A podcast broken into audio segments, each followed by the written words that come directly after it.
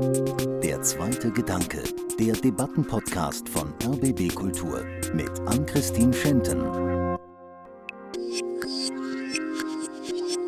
Für alle fühlenden Tiere braucht es bestimmte Grundrechte, die halt vor allem so negativer Art sind, was wir mit ihnen nicht machen dürfen. Und darüber hinaus kann ich mir eben auch sowas wie Bürgerrechte, so positive Rechte für domestizierte Tiere, die wir in unsere Gesellschaft gebracht haben, mal, die jetzt mit uns leben, vorstellen.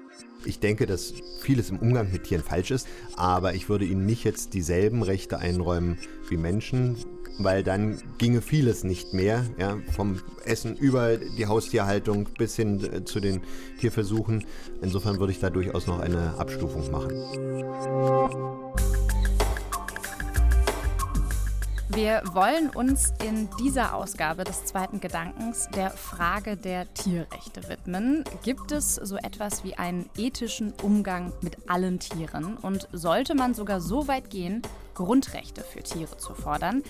Das sind Fragen, die seit Jahrzehnten diskutiert werden, aber angesichts der Klimakrise und Pandemien drängender werden.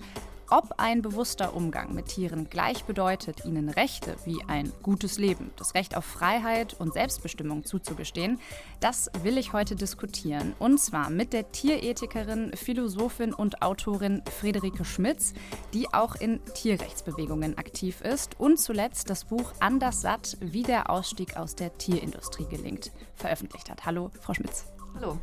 Und auch da ist heute Jens Kurek. Er ist Professor für angewandte Biochemie und forscht an der TU Berlin zu Alternativen zu Tierversuchen. Und er kommt zusätzlich auch aus der Philosophie, hält zum Beispiel Vorlesungen zum Thema Bioethik. Auch ein herzliches Willkommen an Sie. Ja, guten Tag. Vielen Dank für die Einladung. Bevor ich meinen ersten Gedanken zum Thema Tierrechte mit Ihnen teile, würde ich gerne ein paar Positionen abfragen. Das machen wir hier immer so am Anfang der Sendung. Und zwar würde ich zuallererst gerne wissen, wie Sie es selber mit den Tieren halten. Deswegen vervollständigen Sie bitte folgende Sätze. Fangen wir mit der Ernährung an. Tiere und Tierprodukte essen ist für Sie, Frau Schmitz. Etwas, das mit unvorstellbarem Leid verbunden ist und auf Ausbeutung und Ungerechtigkeit beruht, was ich deswegen selber nicht mache und wovon ich glaube, dass wir es als Gesellschaft äh, schnellstens beenden sollten. Auch da wir so gute Alternativen haben. Herr Korrekt, Tiere und Tierprodukte essen ist für Sie? Ethisch nicht zu rechtfertigen, zumindest solange die Tierprodukte und die Tiere aus der Massentierhaltung kommen. Wenn es aus artgerechter Tierhaltung kommt, habe ich mit Tierprodukten wie Milch und Eiern keine Probleme. Ob es sowas gibt wie artgerechte Tierhaltung, das werden wir gleich bestimmt noch besprechen. Ich würde aber jetzt gerne noch wissen, heute im Jahr 2023 sind Tierversuche, Frau Schmitz. Aus meiner Sicht falsch und ungerecht, äh, weil andere fühlende Lebewesen nicht dafür da sind, von uns eingesperrt, gequält, getötet zu werden, nur weil wir das nützlich finden. Herr Kurek, Sie forschen selber an Alternativen zu Tierversuchen. Wie Sie, halten Sie es damit? Ich denke, dass heute Tierversuche zunächst einmal gang und gäbe sind und nicht augenblicklich zu ersetzen sind. Aber genau das ist für mich der moralische Impetus, an Alternativmethoden zu forschen, um dies einmal ersetzen zu können. Und weil wir heute über die Frage Grundrechte für Tiere diskutieren, auch die Frage zuletzt an Sie, Tierrechte sind richtig und notwendig und ich glaube auch eine Chance für uns Menschen, ein, ein anderes Leben, ein friedlicheres, besseres, äh, verträglicheres Leben auf diesem Planeten zu gestalten. Herr Korrekt, Tierrechte? Tierrechte sind für mich eine notwendige Korrektur in unserem Umgang mit Tieren, aber sie müssen auch mit den menschlichen Bedürfnissen in Einklang gebracht werden. Ich würde auch mal meinen ersten Gedanken zum Thema Tierrechte teilen. Und zwar ist es bei mir so, ich esse seit so gut 15 Jahren kein Fleisch mehr. Allerdings bin ich da vor allem in den letzten Jahren etwas inkonsequent geworden. Also wenn jemand in meiner Nähe mal Fleisch isst, dann probiere ich auch mal. Trotzdem spielt ein bewusster Umgang mit Tieren für mich eine große Rolle in meinem Leben. Aber beim Thema Grundrechte für Tiere, da stelle ich mir die Frage, wie soll das denn funktionieren? Also vor allem konkret, dürfen wir denn keine Haustiere mehr besitzen? Müsste Fleischkonsum grundsätzlich verboten werden? Und ich stelle mir das alles sehr schwierig vor vor allem eben die Umsetzung. Und besonders kompliziert wird es für mich bei den angesprochenen Tierversuchen, denn ein Verzicht würde vermutlich, so wie ich das verstehe, aktuell noch bedeuten, dass wir Krankheiten wie zum Beispiel Corona noch nicht so schnell durch Impfstoffe bekämpfen könnten. Und ich würde sagen, bevor wir zum Thema Tierversuche kommen und wie sinnvoll die sind, würde ich gerne mit dem ersten Themenblock Ernährung starten. Frau Schmitz, Sie argumentieren in Ihrem neuesten Buch vor allem für einen Ausstieg aus der Tierindustrie. Und sie schreiben, 70 Prozent der Menschen in Deutschland sprechen sich gegen Massentierhaltung aus, aber 90 Prozent der Deutschen essen Fleisch. Wäre es nicht jetzt sehr krass zu sagen, wenn Tiere Tierrechte bekommen, dann verbieten wir diesen ganzen Menschen Fleisch zu essen? Könnte man nicht sagen, eine Biohaltung, so wie Herr Kurek das auch angesprochen hat, das wäre ein gerechter Mittelweg zwischen Tierrechten und unserem Anspruch, Fleisch essen zu wollen? Also ich glaube, diese Idee, dass man quasi für eine Ernährungswende dann gleich ein Verbot quasi von, vom Konsum von Tierprodukten braucht als ersten Schritt oder so, das sehe ich nicht. Also es gibt ja eine Reihe an politischen Gestaltungsmöglichkeiten auch zwischen dem Status quo und einem Verbot, die ich auch in dem Buch äh, vorstelle. Und man muss sich ja auch klar machen, dass der Status quo auch total schon geprägt ist von bestimmten Rahmenbedingungen. Also es werden Subventionen verteilt, es werden Tierprodukte zum Beispiel auch mit einer geringeren Mehrwertsteuer belegt, es ist überall normal, es wird angeboten, auch in öffentlichen Kantinen äh, praktisch jeden Tag. Und ich glaube, im Moment findet quasi eine politische Beförderung des Tierkonsums statt. Und das muss man erstmal zurückbauen. Und dann gibt es auch viele Maßnahmen, eben Angebote zu verbessern, Preise zu verändern, die eben noch nicht ein Verbot sind. Wobei man natürlich sich schon fragen könnte, wäre es dann nicht so perspektivisch irgendwann auch ein Verbot richtig, wenn man das eben mit Tierrechten begründet. Das Thema der Biohaltung finde ich ja interessant, aber auch keine Lösung. Und zwar einmal, weil man da oft auch nicht so richtig ernst nimmt, wie krass die Veränderungen wären. Also ne, wir haben im Moment irgendwie ganz wenige Prozent von Tierprodukten, die aus Biohaltung kommen. Und da gibt es auch so äh, Rechnungen, wenn man tatsächlich alle Tierprodukte jetzt mit den Platzvorgaben, die bei Bio irgendwie vorgeschrieben sind, erzeugen wollte, würde das bedeuten, dass man halt viel, viel mehr Platz bräuchte. Man müsste allein schon deswegen, wenn man nicht zusätzliche Flächen nutzen will, äh, müsste man die Tierzahlen um 90 Prozent reduzieren. Also das heißt schon, dass wir alle sehr nah an vegan Leben rankommen. Das ist das eine. Also realistisch ist es ein drastischer Abbau. Und das zweite ist ja, dass Biohaltung halt die Probleme auch nicht löst. Ne? Also den Tieren geht es da immer noch elend, ihre Bedürfnisse werden stark eingeschränkt. Sie haben auch viel, viel weniger Platz, als man sich das so vorstellt, ähm, bekommen auch Krankheiten, Verletzungen. Ja, und fürs Klima ist es auch nicht deutlich besser. Und deswegen glaube ich, ja, es ist so ein bisschen so eine Scheinlösung, so man macht sich da was vor. Hm, Herr Kurek, wie stellen Sie sich das vor? Sie haben ja gerade schon gesagt, also eine artgerechte Haltung, die können Sie schon unterstützen. Äh, ist für Sie die Biohaltung da ein guter Mittelweg? Ja, das würde ich sagen. Das ist schon der Weg, den man gehen sollte. Das bedeutet natürlich tatsächlich, dass wir nicht genug Platz haben für dieselbe Tierzahl in Biohaltung. Das heißt, wir haben dann natürlich nicht jeden Tag ein Stück Fleisch auf dem Teller, sondern nur zweimal pro Woche oder sowas. Persönlich bin ich auch Vegetarier, aber wer gerne Fleisch essen möchte, dem würde ich das zunächst einmal freistellen und dafür sorgen durch Vorschriften, dass die Tiere anders gehalten werden, als sie es jetzt gehalten werden. Und ich bin immer wieder erstaunt, wie lange wir dieses Thema schon diskutieren und wie die Tiere trotzdem zum Teil noch gehalten werden. Also ich habe mal auf einem Ferienbauernhof bei einer Bullenhaltung den Urlaub verbracht. Das, da war ich völlig schockiert, wie das immer noch ist und dass man da nichts ändert wenn man sieht, dass ja auch Tiere besser gehalten werden können. Zugegebenermaßen dann natürlich nicht so platzsparend, aber dann hat man halt weniger Fleisch. Hm. Es gibt ja auch Jägerinnen und Jäger, die sagen, wir setzen uns ein für eine nachhaltige Art des Fleischkonsums. Wir schießen sehr wenig Tier. Wir nehmen auch nicht an der Massentierhaltung teil. Wildtiere, die haben erstmal, wenn man so will, ein selbstbestimmtes Leben, soweit das irgendwie in unseren Wäldern hier in Deutschland möglich ist. Und der Deutsche Jagdverband zum Beispiel, der sagt auch, Tierrechte, diese Idee, das geht uns zu weit. Frau Schmitz, können Sie das nachvollziehen? Naja, aus deren Perspektive kann ich es natürlich nachvollziehen, ja. ähm, aber ich finde es äh, trotzdem falsch und auch, ja, die, auch die Jagd äh, ist halt häufig ähm, mit krassem Leid verbunden. Ne? Also es ist ja nicht so, dass da jeder Schuss irgendwie sitzt, sondern da werden auch viele Tiere nur angeschossen und äh, sterben dann sehr elend. Genau, und auch generell natürlich, ne, die Tiere wollen weiterleben und nur weil wir irgendwie denken, dass sie lecker sind oder daran gewöhnt sind, äh, gibt es uns das aus meiner Sicht nicht das Recht, äh, die zu töten. Darf ich noch einen Satz zu Biohaltung? Äh, ja, zu, gerne. Ja. noch weiter darauf zu reagieren. Ähm, weil das mit dem Platz, genau, einerseits ne, erscheint das so, wenn wir dann so viel weniger Tiere halten können wegen des Platzes, dann weil die Tiere dann so viel Auslauf haben. Aber das ist eben auch je nach Tierart viel, viel weniger, als man sich das vorstellt. Ne? Also bei Schweinen zum Beispiel äh, bedeutet Biohaltung, dass vorgeschrieben ist, ein Quadratmeter Auslauf pro Schwein bis 110 Kilogramm. Also das ist so eine Standard-Parkplatzgröße für zwölf Schweine. Also eine Fläche dieser Größe. Und da können die Schweine praktisch auch nichts machen. Ne? Und es gibt auch viele andere Bedingungen, die sich eigentlich gar nicht unterscheiden. Auch Legehühner sind so gezüchtet, dass sie sich zum Beispiel, die meisten von ihnen sich im Laufe ihres Lebens mindestens einmal das Brustbein brechen, auch bei Biohaltung Kühe und Kälber werden auch in der Biohaltung voneinander getrennt. Und ich glaube, es gibt da so ein idyllisches Bild, ja, die Tiere rennen irgendwie auf der grünen Wiese rum und sind glücklich. Ähm, ja, das ist einfach, wo Leute sich jetzt nicht unbedingt sie, aber wo sich, glaube ich, viele Leute, die Bio kaufen, sich was vormachen und es ist nicht so, wie man sich das gern vorstellt. Aber man könnte die Regularien für die Biohaltung ja dann auch wieder noch anpassen. Also das ist ja nicht in Stein gemeißelt, ob eine, ein, eine Sau einen Quadratmeter hat oder fünf.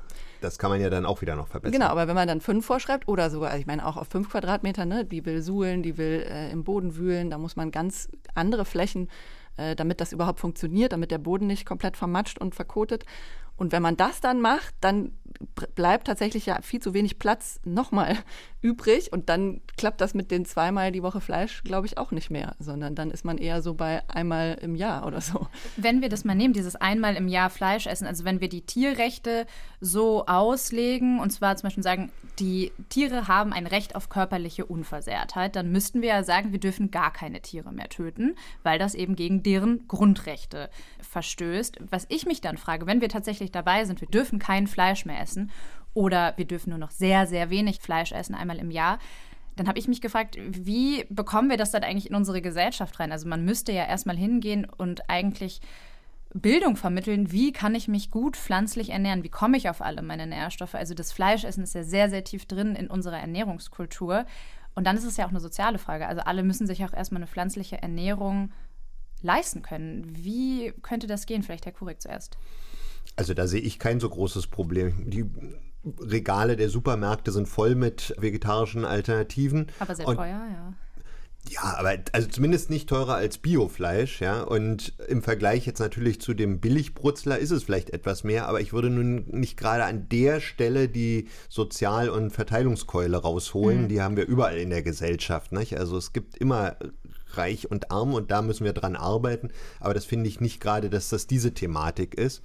Und vom Gesundheitsaspekt her denke ich schon, dass also zumindest eine vegetarische Ernährung keine großen Probleme bereitet. Bei der veganen Ernährung, da bräuchte man dann noch wesentlich mehr Aufklärung über Ernährung. Das ist gewiss. Wie sehen Sie das, Frau Schmitz?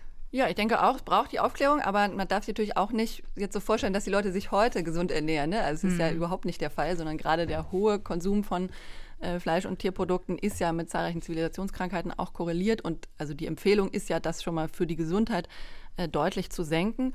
Und ja, man bräuchte Aufklärung, man bräuchte auch Positivkampagnen, Werbung. Man könnte umgekehrt auch Werbung für Tierprodukte aus verschiedensten Gründen äh, verbieten zum Beispiel. Und dann gibt es viele ähm, Möglichkeiten, es Leuten einfacher zu machen, sich pflanzlich und gesund zu ernähren, indem man die Gemeinschaftsverpflegung umstellt, also öffentliche Kantinen, Schulen, Mensen und dergleichen und eben auch die Preise anpasst. Ähm, das hätte auch zur Folge, dass die pflanzlichen Alternativen günstiger werden. Die werden sowieso schon günstiger, weil sie auch immer mehr produziert werden.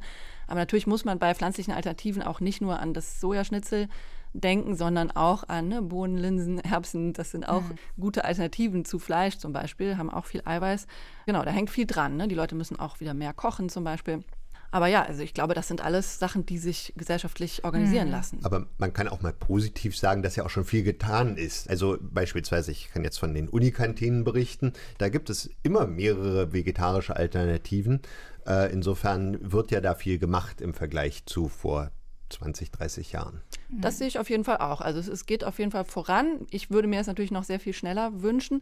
Und auch sehe ich einfach vegetarisch nicht so als die Alternative, weil natürlich ne, für Milch und Eier leiden auch Tiere, werden auch äh, Treibhausgase verursacht und dergleichen. Und es hängt, glaube ich, auch zusammen. Ne? Also auch die Milchproduktion produziert Kälber, die dann in die Mast gehen. Ne? Also es ist, ich glaube, man kann das gar nicht trennen, dass man sagt, ich esse zum Beispiel jetzt nur Milch und Eier, weil ich nicht will, dass Tiere sterben, weil natürlich ne, die Legehennen werden getötet, die männlichen Küken werden getötet, die männlichen Kälber werden getötet und auch die Milchkühe, die sogenannten Milchkühe werden, wenn sie nicht mehr weiter liefern, auch im Schlachthof geschlachtet. Ich habe eine Frage zur vegetarischen Ernährung. Also wenn wir sagen, wir dürfen keine Tiere töten, ähm, weil sie ein Recht auf körperliche Unversehrtheit haben, wie sieht es denn dann mit Milch und Eiern aus? Also wenn man da sagt, okay, die, die haben ein gutes Leben, die können auf der Wiese rumrennen und sie werden auch nicht getötet, sondern sie sterben dann, wenn das Zeitliche sie segnet, aber wir melken die trotzdem oder wir, wir konsumieren auch die Eier von den Hühnern. Wäre das mit Tierrechten eigentlich zu vereinbaren oder gehen Sie dann nicht mit, Frau Schmitz? Gehe ich nicht mit und zwar weniger aus theoretischen als aus so praktischen, pragmatischen Gründen. Also es gibt ja diese Haltung in dieser Form faktisch nicht. Und das hat ja auch einen Grund. Ja? Also man kann ja nicht Milch in einem nennenswerten Maße erzeugen, ohne dass die Kühe regelmäßig äh, schwanger sind und eben Kälber gebären. Was passiert dann mit den Kälbern? Ja? Wenn man die dann alle irgendwie aufzieht und nicht tötet, dann hat man am Ende viel zu viele.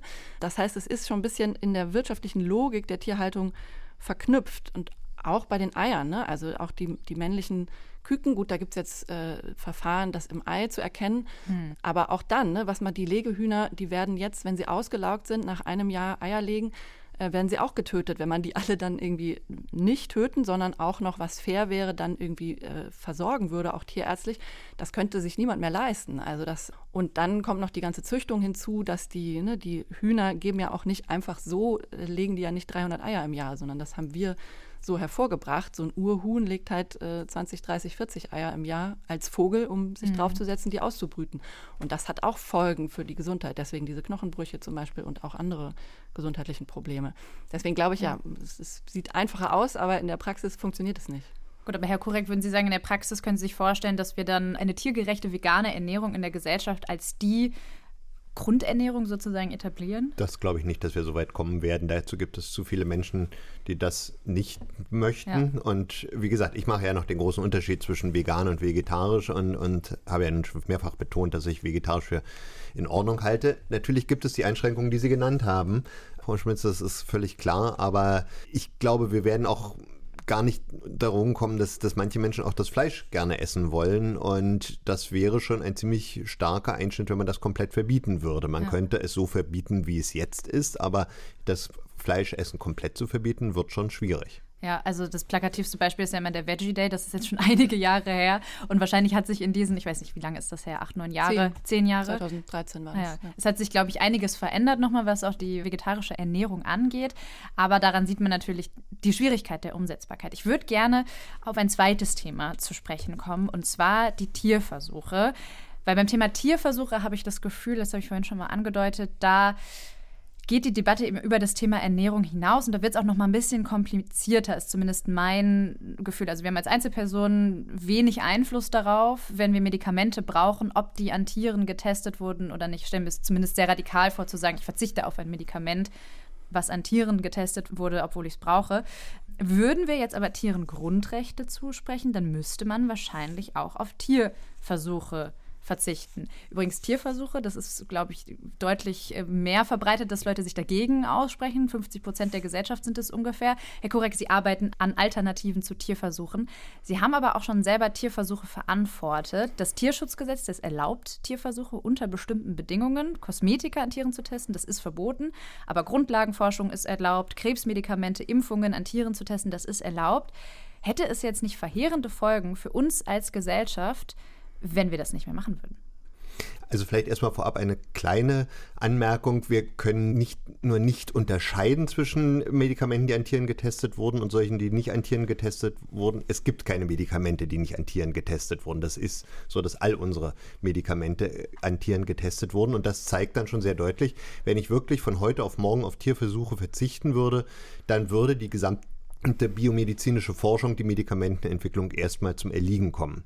Also das ist wirklich schon ein sehr hartes Szenario und wir alle wollen natürlich auch, dass es bessere Therapien gegen Krebs, gegen Virusinfektionen gibt, dass es Impfungen gibt.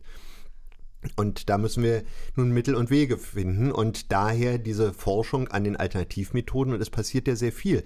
Seit Beginn diesen Jahres braucht zum Beispiel die amerikanische Zulassungsbehörde für Medikamente, die FDA, keine Daten aus Tierversuchen mehr einzufordern für die Zulassung eines Medikamentes sie wird es derzeit noch tun, aber sie braucht es nicht mehr zwingend zu machen.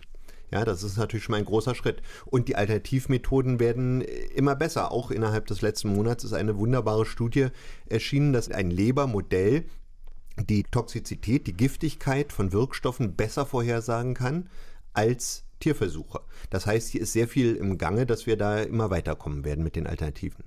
Wie sehen Sie das, Frau Schmitz? Tierversuche, glauben Sie da an die Alternativen? Oder Sie würden ja wahrscheinlich sagen, Tierversuche sollte man am besten jetzt schon abschaffen? ja, äh, also ich glaube, so die ethische Grundfrage ist ja auch ein Stück weit unabhängig davon, wie gut die Alternativen schon sind. Ne? Also wird immer argumentiert, ja, wir würden gerne die Tierversuche äh, verringern oder abschaffen, aber sie sind leider noch notwendig, dieses Notwendigkeitsargument. Aber das setzt ja schon voraus, dass sie grundsätzlich okay sind. Ne? Also kann man auch mit Gedankenexperimenten zum Beispiel arbeiten. Gibt es dieses eine, die Aliens kommen auf die Erde und fangen an, uns Menschen einzusperren und irgendwie mit uns Experimente mhm. zu machen. Und die würden dann auch argumentieren, ja, das ist notwendig, weil wir das und das herausfinden würden. Und da würden wir ja dann nicht sagen, ja, wieso, ihr habt doch die und die Alternativen ne, und dann darüber streiten, ob es schon Alternativen gibt, sondern wir würden eben sagen, es ist ganz egal, ob ihr das notwendig findet, es ist halt unfair uns gegenüber, äh, weil wir nicht dafür da sind, irgendwie für euch Testobjekte zu sein. Hm. Und ich würde das so ähnlich sehen bei den Tierversuchen.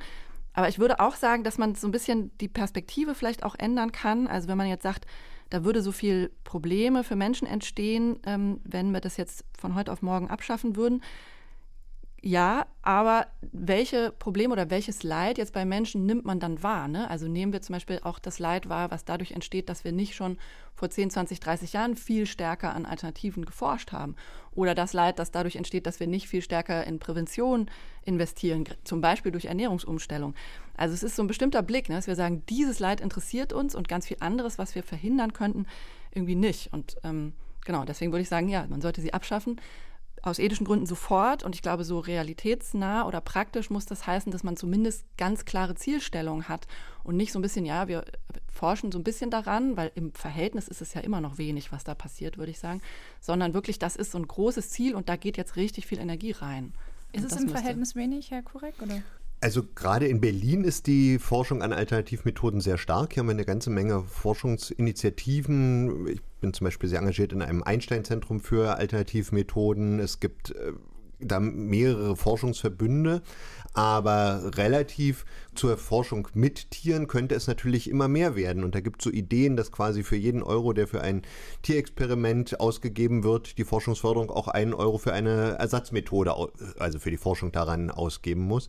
Insofern denke ich, die Förderung ist schon recht gut, aber sie könnte natürlich noch deutlich besser werden. Das ist völlig klar. Ja, es gibt ja auch die Kritik an den Tierversuchen, dass die teilweise schwierig zu übertragen seien. Also wie sinnvoll sind Tierversuche denn eigentlich? Genau, wirklich? also man muss mal bedenken, dass von äh, Wirkstoffkandidaten, die in die klinische Testung am Menschen gehen, rund 90 Prozent innerhalb dieser klinischen Studien scheitern, obwohl sie präklinisch vor der klinischen Studie am Tier getestet wurden.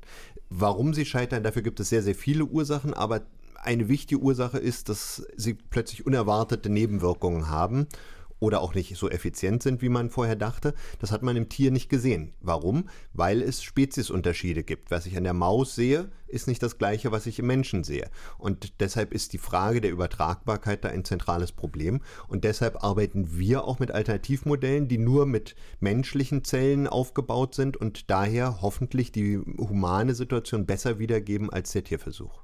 Aber letztendlich wären wir wahrscheinlich als Zivilisation nicht an dem Punkt, oder wir hätten eine Corona-Pandemie wahrscheinlich auch nicht in dieser Form bewältigt, wenn wir keine Tierversuche hätten, oder? Die Corona-Impfstoffe werden immer von beiden Seiten irgendwie herangezogen. Also einerseits wurden in der Entwicklung Tierversuche genommen, andererseits aber weniger und es wurde ja alles beschleunigt gegenüber dem Standardverfahren, sodass man auch sagen kann, es geht doch auch alles etwas schlanker. Aber ist es richtig, ohne Tierversuche hätten wir wahrscheinlich den Impfstoff nicht so schnell gehabt. Hm. Andererseits können wir sagen, Corona ist eine Zoonose, ne? das heißt, das ist eine Krankheit, die von Tieren auf Menschen übergesprungen ist. Wenn wir nicht in so großem Maße Ökosysteme zerstören, Tiere ausbeuten, Tiere für uns nutzen würden, hätten wir vielleicht Corona nicht gehabt, beziehungsweise, also das ist natürlich Spekulation, aber umgekehrt riskieren wir die ganze Zeit neue Pandemien, indem wir immer weiter Flächen gewinnen für die Landwirtschaft, speziell für die Tierproduktion und auch Tiere in Mastanlagen einsperren, wo halt auch jederzeit mhm. neue Viren entstehen können. Und irgendwie ist es doch total grotesk, ironisch irgendwie, dass wir das machen und halt die ganze Zeit neue Viren in Kauf nehmen. Und wenn die dann da sind, dann sagen wir, oh ja, sorry, jetzt müssen wir halt auch Tierversuche machen, um dann die wieder zu bekämpfen. Aber es gibt ja nun sehr viele Erkrankungen. Und wenn ich mit äh, Kinderonkologen zusammenarbeite, dann denke ich einfach nur, ich will diesen kranken Kindern helfen. Und ich will verstehen, wie ist dieser Krebs entstanden, wie kann ich diesen Krebs therapieren. Und da muss ich den besten Weg finden. Klar, das kann ich schon nachvollziehen als Motivation. Ich meine, nur als Gesellschaft insgesamt ist das irgendwie eine komische Prioritätensetzung teilweise. Ne? Wo versuchen wir eben Leid zu verhindern und nehmen dafür halt krasses Leid bei Tieren und Ungerechtigkeit und Unterdrückung, würde ich das auch nennen, in Kauf. Und wo wäre es relativ einfach, auch Leid zu verhindern, eben Pandemierisiken zu senken, äh, Prävention zu betreiben im Hinblick auf Ernährung zum Beispiel. Und das machen wir dann nicht und darüber wird kaum gesprochen. Ich würde gerne ein drittes Thema jetzt einführen und zwar auch die Frage, über welche Tiere reden wir eigentlich? Und dafür würde ich gerne von einem Beispiel erzählen. Und zwar tatsächlich vor ziemlich genau einem Jahr, da hat der Kanton Basel in der Schweiz einen weltweit bisher einzigartigen Volksentscheid abgehalten. Und zwar ging es dabei um Grundrechte für Primaten. Also sollen Primaten Grundrechte bekommen? Da ging es um Orang-Utans oder Schimpansen. Und das Argument war, Primaten seien den Menschen genetisch extrem ähnlich und sie könnten eben auch zum Beispiel Mitgefühl empfinden. Der Volksentscheid, der wurde von den Baslerinnen und Baslern mehrheitlich abgelehnt. Das ist vielleicht ein Hinweis auf die Umsetzbarkeit von Grundrechten für Tiere, aber es geht eben um Grundrechte für Tiere, die uns in ihren Empfindungen recht ähnlich sind. Und da habe ich mich gefragt, warum unterscheiden wir da eigentlich? Also wenn wir Tierrechte konsequent durchsetzen würden, müsste das nicht für alle Tiere gelten, also zum Beispiel auch für Insekten. Aber wenn ich mich so in die Tierethik einlese, dann stellt man relativ schnell fest, Insekten, die werden da eher oft ausgeklammert. Frau Schmitz, sollte es beispielsweise auch um Insekten gehen? Äh, nicht im selben Sinne wie bei den Wirbeltieren, würde ich sagen. Also das entscheidende Kriterium ist in der Tierethik meistens die Empfindungsfähigkeit, also dass sie eben Schmerz, Leiden, aber auch Freude und verschiedene Gefühle empfinden können. Und das können aber eben auch nicht nur Primaten, ne, sondern auch Säugetiere insgesamt und Vögel und auch andere Wirbeltiere, Fische. Und das hat zum Beispiel Mitgefühl hat man auch bei Ratten schon ziemlich gut äh, gezeigt. Und deswegen finde ich diese Unterscheidung irgendwie Primaten oder Affen äh, versus andere Tiere eigentlich problematisch. Es ist natürlich eine strategische Entscheidung dann auch so aus Tierrechtssicht, das erstmal zu fordern, um so einen Fuß in die Tür zu kriegen quasi. Aber eigentlich die Argumente sind für äh, alle fühlenden Lebewesen gültig, würde ich sagen. Und bei den Insekten, ja, ist es halt ein bisschen schwierig. Ne? Es gibt so Hinweise darauf, dass sie was fühlen und Hinweise eher dagegen. Kein zentrales Nervensystem und so auch vom Verhalten her ist ein bisschen uneindeutig. Ähm, deswegen würde ich schon hoffen, auch wenn wir, auch weil wir in so großem Maße irgendwie Insekten töten und schädigen und wahrscheinlich auch das mhm. zwar ein Stück weit reduzieren können, aber in der Landwirtschaft oder wenn wir selber Nahrung produzieren wollen, jetzt nie ganz vermeiden können werden, glaube ich äh, ja, hoffe ich so ein bisschen, dass die nicht so viel empfinden wie andere Tiere. Aber auch da gibt es schon erstaunliche Studien, was Bienen, Hummeln, selbst Fruchtfliegen so an Fähigkeiten haben. Ja, deswegen würde ich schon sagen, im Zweifel für die Insekten, also ihnen so wenig irgendwie schaden, wie es denn irgend geht. Also bei dem Thema Tierversuch, um da nochmal drauf zurückzukommen, ist es ja auch so, dass wir die deswegen wahrscheinlich so grausam finden, weil wenn zum Beispiel Affen in Tierversuchen verwendet werden, dann fühlen wir da auch irgendwie mit, weil wir wissen, das sind vielleicht empathische Tiere. Bei Insekten, Reptilien haben wir das vielleicht nicht so stark. Herr Kurek ist jetzt Bioethiker. Also sollten wir da überhaupt zwischen bestimmten Tierarten unterscheiden, wenn wir uns diesem Thema annähern, Tierrechte? Also ich denke schon, dass es da Unterschiede gibt, äh, biologisch gesehen, so aus dem Entwicklungsstand der, der Tiere. Und es ist ja auch so, dass zum Beispiel in äh, Europa Versuche an Menschenaffen auch verboten sind. Mhm, ja. äh, an anderen nicht humanen Primaten sind sie erlaubt. Aber die machen auch nur einen sehr geringen Prozentsatz aus, über den man auch sehr stark diskutieren kann. Aber zwei Drittel und mehr sind, sind Nager. Also womit ich mich beschäftige, ist quasi der klassische Mausversuch, ja, wo ein, ein Tumor einer Maus implantiert wird und dann versucht wird, daran das Tumorgeschehen zu verstehen und ein Medikament zu entwickeln, wo ich dann denke, okay, da versuche ich eine Alternative zu finden. Und was wir jetzt noch gar nicht angesprochen haben, was ja auch ganz interessant ist, ist, dass man bei, gerade bei den Alternativmethoden wieder sehr viele Produkte aus Tieren verwendet, die Ach man so, da einsetzt. Okay. Also beispielsweise fötales Kälberserum oder Gelatine oder extrazelluläre Bestandteile aus Tiertumoren. Also gerade in den Alternativmethoden wird sowas sehr viel eingesetzt. Das versuchen wir nun wieder zu ersetzen, damit die Alternativmethoden einerseits das Tierleid nicht, nicht fördern und zweitens, damit sie auch tatsächlich human werden, dass ich nicht sage, ich mache hier ein menschliches Modell und dann habe ich doch wieder Tierkomponenten drin. Und was wir da aber auch schon gemacht haben, ist, dass wir so als Zwischenschritt auch schon mal versucht haben, beispielsweise Kollagen aus äh, Rattenschwänzen zu ersetzen durch Kollagen aus Quallen, weil wir denken, die sind halt weniger empfindungsfähig und dann lieber dieses Kollagen. Natürlich ist das nächste Ziel dann, Kollagen zu verwenden, was gar nicht aus, aus Tieren stammt. Und da kann man aber Schritt für Schritt gehen. Dieses Schritt für Schritt, da würden Sie auch mitgehen. Das ist okay in der Forschung, dass man sagt, okay, wir müssen jetzt von dem einen auf das nächste und dann sind wir vielleicht irgendwann bei den Tierrechten angekommen, Frau Schmitz. Naja, ist schwer zu sagen. Ist immer so eine Frage, ne? Macht, hat man jetzt die ethische Grundsatzdiskussion oder hat man eine politische Diskussion über, äh, was sind gangbare Schritte, die umsetzbar sind? Also ich würde sagen, in der ethischen Grundsatzdiskussion, ja, ist das alles falsch. Es ist sozusagen, ne, es wird nicht, wenn wir wieder an die Aliens denken, es wird nicht dadurch irgendwie besser, dass die Aliens sagen, ja gut, jetzt nehmen wir erstmal nur von den toten Menschen irgendwelche hm. äh, äh, Körperteile und dann nehmen wir das, sondern wofür die ja auch noch getötet werden müssen. Das heißt, ja, ich finde, Tierversuche und auch alle diese Verwendungen von Produkten von Tieren falsch. Und ich glaube, dass diese Position auch wichtig ist, um dann wiederum die realistische Umsetzung voranzutreiben. Genau, und da wird es wohl nur mit solchen Schritten faktisch gehen. Und ja, aber die sollten eben so schnell es irgend geht und mit eben einem klaren Ziel vor Augen äh, passieren. Ja, also schon ein Unterschied zwischen Theorie und Praxis. Es gibt aber natürlich auch noch einen etwas radikaleren Ansatz, und zwar Bürgerrechte für Tiere. Und wenn man so weit geht, dass man jetzt zum Beispiel nicht nur von Grundrechten, sondern auch tatsächlich von einem Recht zum Beispiel auf Selbstbestimmung spricht, dann könnte man auch argumentieren, dürfte man keine Haustiere mehr besitzen äh, oder halten. Herr Kurek, wie finden Sie diesen Gedanken, keine Haustiere mehr zu haben? haben sehr schlecht. Ich finde äh, Haustiere etwas sehr Wertvolles. Ich finde sie am einen Ende wertvoll, um äh, Kinder zu erziehen, im Umgang mit Tieren zu schulen äh, für Empathie, für Verantwortungsbewusstsein, da halte ich sie für sehr wertvoll. Für ältere Menschen sind es häufig auch sehr treue Gefährten. Also ich denke, dass man ein gut gehaltenes Haustier durchaus rechtfertigen kann und dass es äh, sehr wertvoll ist. Frau Schmitz? Ja, ich würde das äh, differenziert sehen. Also ich glaube, dass viele Haustiere leiden und auch krass leiden und das häufig nicht gesehen wird, weil man eben denkt, ja, das ist quasi der gute Fall der Tierhaltung. Wir haben so die Nutztierhaltung oder Tierindustrie, wo die meisten Leute schon sehen, dass es da häufig zu Leid führt. Aber ja, was so Kaninchen in der Wohnung oder Hamster in Käfigen oder Fische in Aquarien, was die so erleben oder durchmachen, wird halt weniger gesehen. Und ja, ich glaube, da gibt es sehr viel Leid, auch durch, ne, nicht unbedingt jetzt durch Bosheit der HalterInnen, aber auch einfach durch Unkenntnis teilweise oder Bequemlichkeit. Ähm, und ich glaube auch, dass viele Tiere sich nicht dafür eignen, als Haustiere zu leben. Also gerade so kleine Nager, ähm, die eigentlich viel, viel mehr Platz brauchen, die auch nicht irgendwie zum Kuscheln da sind, sondern ne, die haben keinen Spaß daran, irgendwie von Kindern aufgehoben zu werden, ungefragt und so. Genau, ich glaube trotzdem, dass es bestimmte Formen des Zusammenlebens von Menschen und Tieren gibt, äh, gerade mit Hunden zum Beispiel, mhm.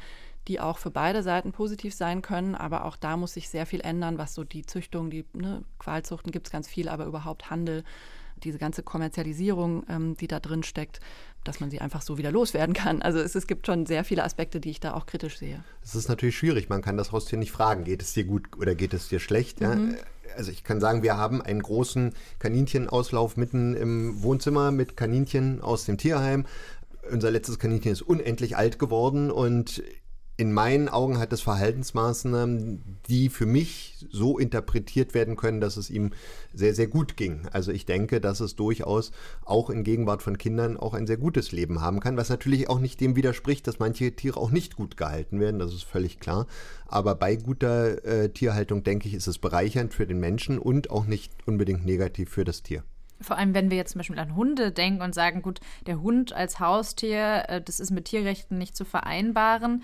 Wäre das nicht eigentlich auch gegen das Interesse der meisten Hunde, sind ja domestizierte Tiere, die auch irgendwie von diesem Hund-Mensch-Verhältnis profitieren?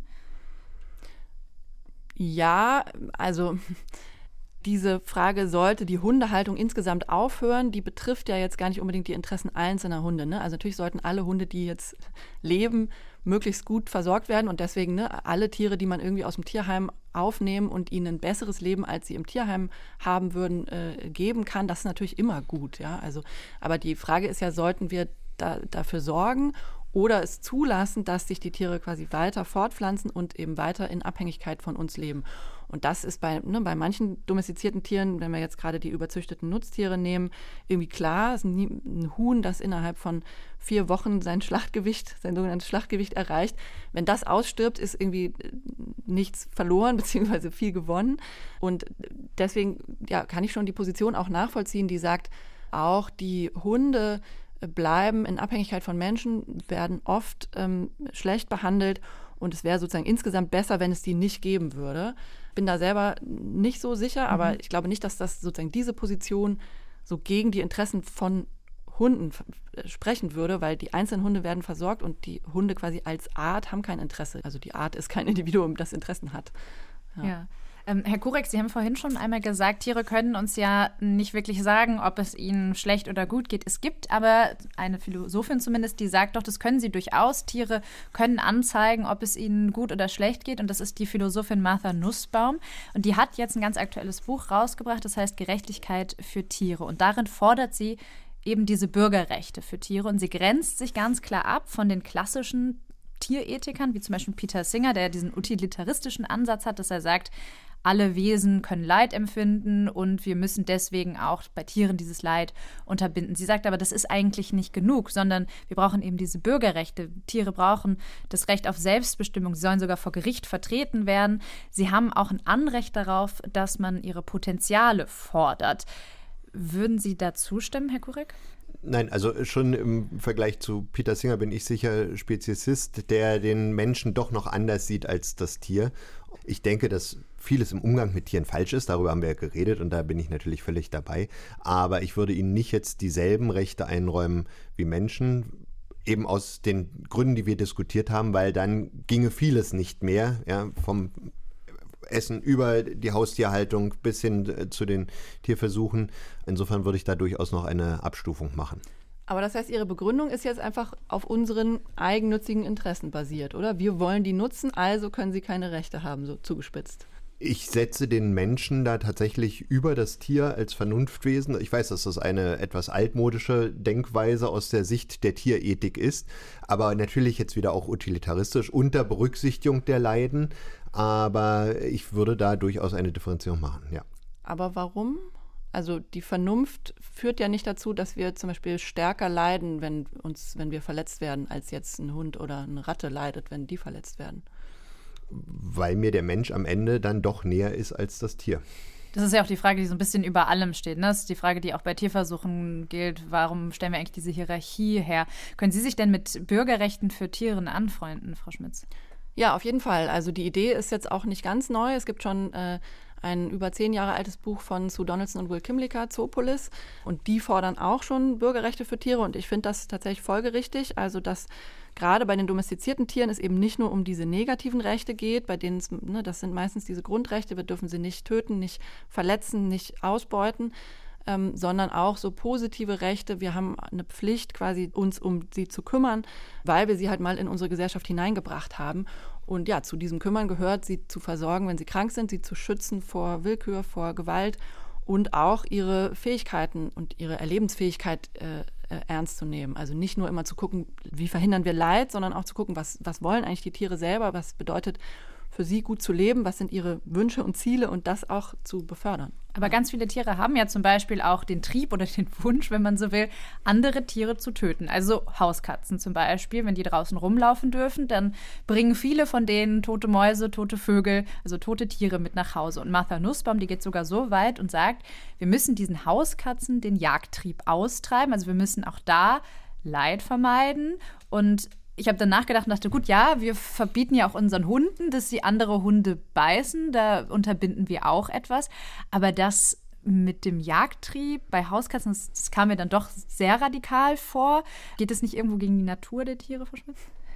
Ja, ich würde auch sagen, das ist eine, eine Abwägung und eine schwierige und ähm, natürlich ne, eine bestimmte Verhaltensweisen einzuschränken versus andere sterben, also die Mäuse oder Vögel äh, sterben, das ist natürlich ein viel größerer Verlust als eine gewisse Einschränkung der Verhaltensweisen. Aber ja, für mich folgt aus diesem Dilemma eigentlich eher, dass wir eben die Katzenhaltung nochmal grundsätzlich in Frage stellen müssen. Also, ne, also ich meine, bei Wildtieren ist es was anderes, wenn die äh, andere Tiere töten. Da können wir sagen, damit haben wir nichts zu tun. Das ist quasi ne, der Sagt Lauf Martha, der Welt. Martha Nussbaum auch, ja. Genau. Und bei Katzen sind wir damit dafür mitverantwortlich. Und das würde für mich heißen, ja, vielleicht sollten wir einfach diese Katzenhaltung nicht mehr haben. Ich könnte mir gar nicht vorstellen, wie treibe ich denn einer Katze den Jagdtrieb aus? Also es würde praktisch schon mal, stelle ich das in Frage. Aber ich würde auch denken, das wäre dann so wieder natürlich, dass ich das nicht unterstützen würde die letzte Konsequenz wäre dann natürlich keine Katzen mehr zu halten, aber da ich mich grundsätzlich für Haustiere ausgesprochen habe, müsste ich das dann sozusagen als Nebenschaden mit in Kauf nehmen. Mhm, um da mal einen Strich drunter zu machen, Frau Schmitz, für welche Rechte würden Sie sich denn äh, einsetzen für Tiere? Ich würde sagen, für alle fühlenden Tiere braucht es bestimmte Grundrechte, die halt vor allem so negativer Art sind, was wir mit ihnen nicht machen dürfen, also töten, äh, verletzen, ausbeuten, ähm, außer natürlich wieder in so Ausnahmefällen, wie wir sie auch bei Menschen ja zulassen, Notwehr und dergleichen. Und darüber hinaus kann ich mir eben auch sowas wie Bürgerrechte, so positive Rechte für domestizierte Tiere, die wir in unsere Gesellschaft gebracht haben, mal, die jetzt mit uns leben, vorstellen, ja, dass sie eben äh, Ansprüche haben auf äh, Schutz, auf Pflege, Versorgung, äh, Beförderung ihrer Fähigkeiten und Interessen. Herr Kurek, welche Rechte sollten Tiere Ihrer Meinung nach genau erhalten? Ich denke, sie sollten das Recht haben, ein gutes Leben zu führen, äh, mehr oder weniger artgerecht leben zu können und sich so entwickeln zu können. Und dann wären wir schon ganz schön viel weiter, als wir es jetzt sind. Ja, was das bedeuten könnte, haben wir jetzt ausreichend diskutiert. Ich habe ja am Anfang dieser Sendung an der Umsetzung gezweifelt. Das steht für mich weiterhin tatsächlich irgendwie so darüber. Und trotzdem habe ich mich gefragt, gehen wir jetzt mal 50 Jahre weiter. Das ist ja, Grundrechte für Tiere sind ja auch irgendwo erstmal ein utopischer Gedanke. Glauben Sie, dass wir in 50 Jahren sagen, ja, natürlich haben Tiere Rechte. Das ist ganz selbstverständlich. Der Philosoph Bernd Ladwig, der prophezeit sogar, wir werden uns irgendwann für unseren Umgang mit den Tieren schämen. Also glauben Sie beide, dass das irgendwann eine Selbstverständlichkeit sein wird? Ich denke, wir schämen uns ja jetzt schon für den Umgang mit den Tieren.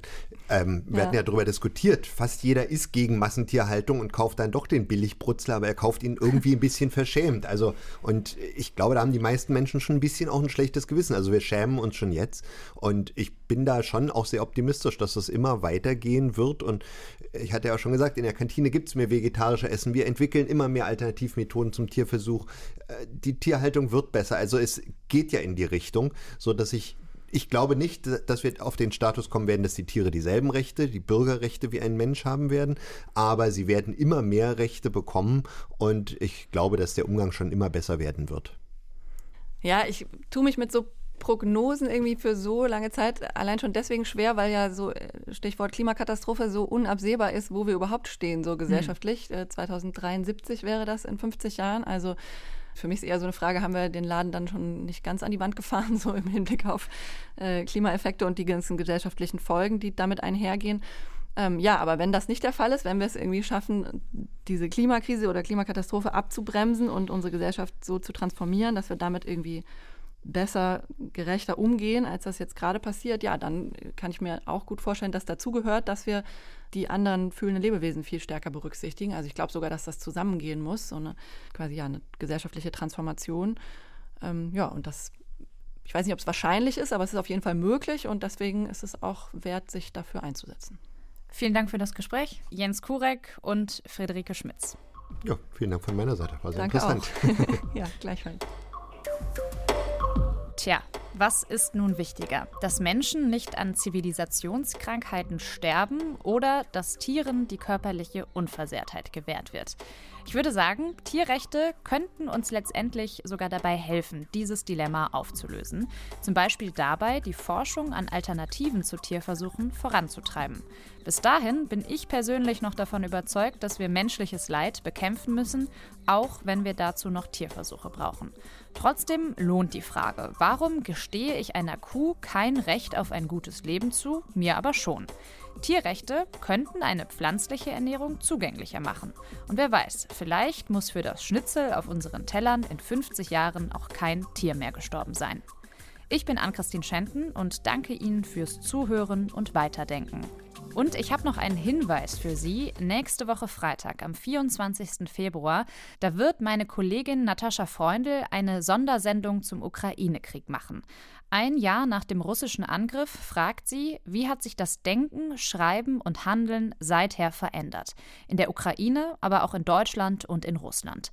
Gäste sind unter anderem der in der Ukraine geborene Autor Dimitri Kapitelmann und die Politikwissenschaftlerin Gwendolin Sasse.